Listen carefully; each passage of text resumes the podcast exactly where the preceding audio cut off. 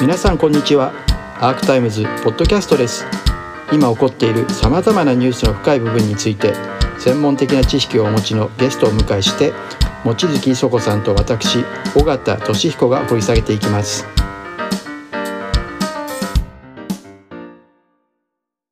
前回話したことでイーロン・マスクの話をされ,、されていてでまあ彼はやっぱり世の中のまあ、いろんな意味でゾーニングに向けて可視化しようとしてんだという話されてましたよね。でイーロン・マスク結局、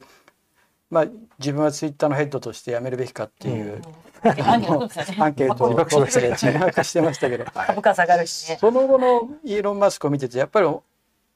予想していた通りやそれは方向性としては。えっとね、イーロン・マスクというのはさっきイノセンティズムの話をあ、はい、あのしましたけれども、えー、アメリカのそのイノセンティズムのねあの真髄って、うん、あのまあ素朴でかつ正直であることなんですよね。うんうん、で例えばね陰謀説を信じている人たちだらけになったとしましょう。でそれは国家の視座から見れば許しいことだけれど陰謀説が出てくるやつがこれだけいるってことがわからないと、じゃあどうしようって思わないじゃないですか。でイーロン・マスクが本当のことをどう思ってるか僕は分かりませんけれどもあのあまり考え抜かれていないそのいわゆる規制レギュレーションによって社会的な建設空間が一見粉飾決算されて豊かであるように見えるっていうのはやっぱり社会を見誤ると思うんですよね。だからネット空間にもうウヨブタがうようよ湧きクソヘミがうようよ湧いてるような状況がやっぱり見えるっていうことが大事で。で自分はそうなりたくないなとか、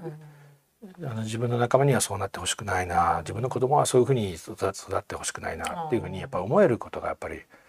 大事ですよね。でもちろん名誉毀損とか誹謗中傷とかって限度を超えたものはあの違法だっていうことで処罰されるべきだけれども、えー、だからといってあの考え抜かれていない、一見良さげなレギュレーションによって社会をそう社会がうまく回ってるように見えるっていうのは、非常にまずいと思います。そこは多分ひろゆきさんを評価する一部分ではありますよね。ね。まあもう別にパーフェクトではないけど、彼はそのある種のそのここんなこうだって決まってるけど実はそれを疑ってみ見た方がいいんじゃないかだから二ちゃんは公衆便所だっていうふうに言われてましたね、うん。うん、でも僕は公衆便所があるんで便所の落書きが見れるわけでしょ 便所のが見れるってそのいいじゃないですか、うん、うん。じゃひろゆきさんで言えば、うん、この前、まあ、あの2チャンネル乗っ取り訴訟で勝訴したっていうのが出ましたけれども、うん、私ちょっとキーに感じたのは一方ではそうやって裁判所に訴えて判決を得る一方で一方では裁判所から受けたあの賠償命令っていうのは無視してると、うん、それってやっぱり制度の使い方としておかしいというか。でもそれはねでも何度も言ったことだけど、そそれはまあいわゆるひろゆきの不道徳なところでしょうね。で法と道徳は違うので、でもしねあのそれを批判したいのだったら、まあ、法改正をして処罰できるようにするしかないまあ、だから実際21年かなんかから改正して刑事罰適用になるってなって払い始めてるので、うん、そういう不道徳な人にはそういう法律が必要なってことですよ、うん、だからみんなが不道徳だと思うのだったら、うん、あの公正なやり方で法形成をやれば。する必要がありますよね。一点聞きたいんですけど、すみません。最後。あのまあ子供の時からねおそらくもう大学生になるとそれぐらい萎縮しちゃうってことは、うん、子供の時からもっとその自分たちの自由な発想でその大人たちが見えないものを自分たちが考えてくるんだみたいにこうこう自由に伸び伸び考える子供を作るっていうのはすごい大切なのは分かったんですけど今今回このあの宮台さんの襲撃した犯人もそうですけど、まあ、ひたすらもう引きこもっちゃってて友達と出会うことさえ拒否してしまってる、まあ、8050問題もそうだしおそらく私たちのジェネ,、えジェネレジェネレ、えロスジェネか。ロスジェネ世代もそうですし私も確かに何人かもうコンタクト取れなくなってる仲間っていうのは確かにいて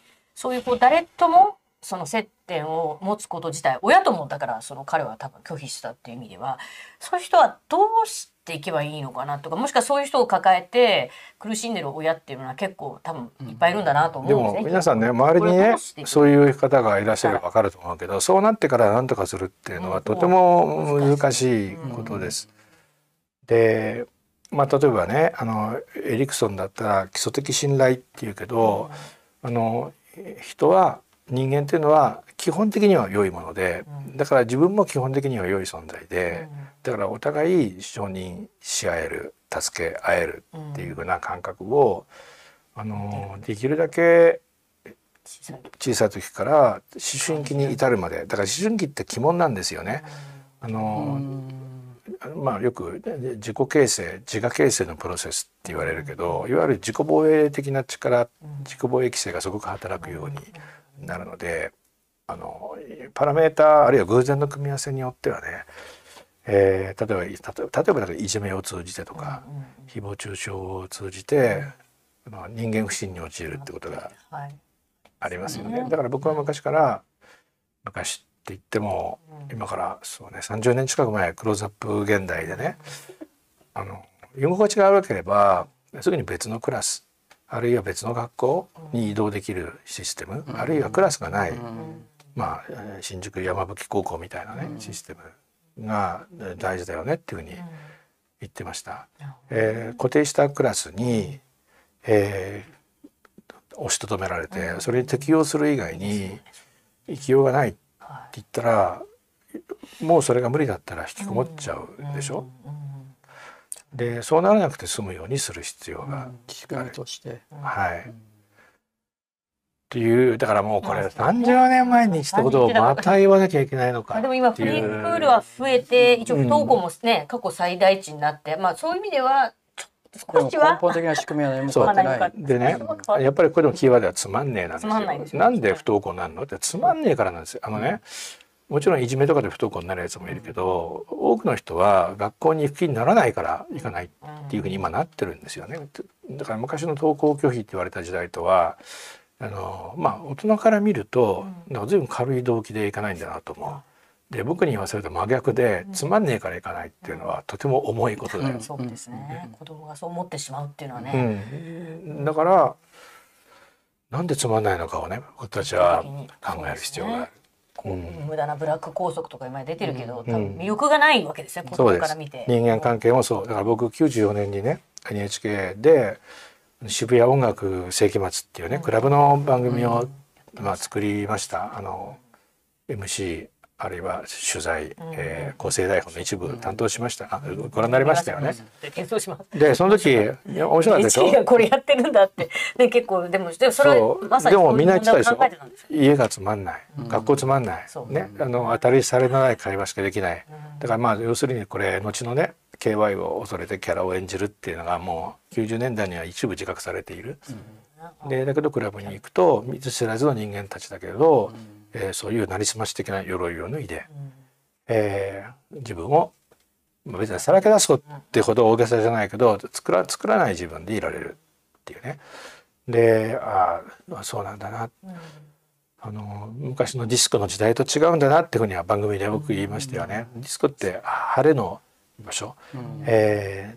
ー、だからむしろそこで盛り上がりに行くんです。でもクラブはそうじゃなくて、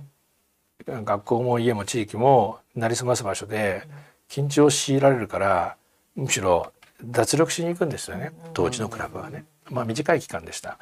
96年ぐらいからまたそれ変わっちゃいますけど、そんだけ脱力する場所がなかった。でも脱力する場所として一定のものが提供されていた。あるいは援助交際のね舞台になったデートクラブっていうのも実は最初はそういうものだったってことはね、僕の本にも、えー、書いてありますよね。だから学校家あるいは地域がそのつまんねえってことは非常に重い重大なことなんですよ。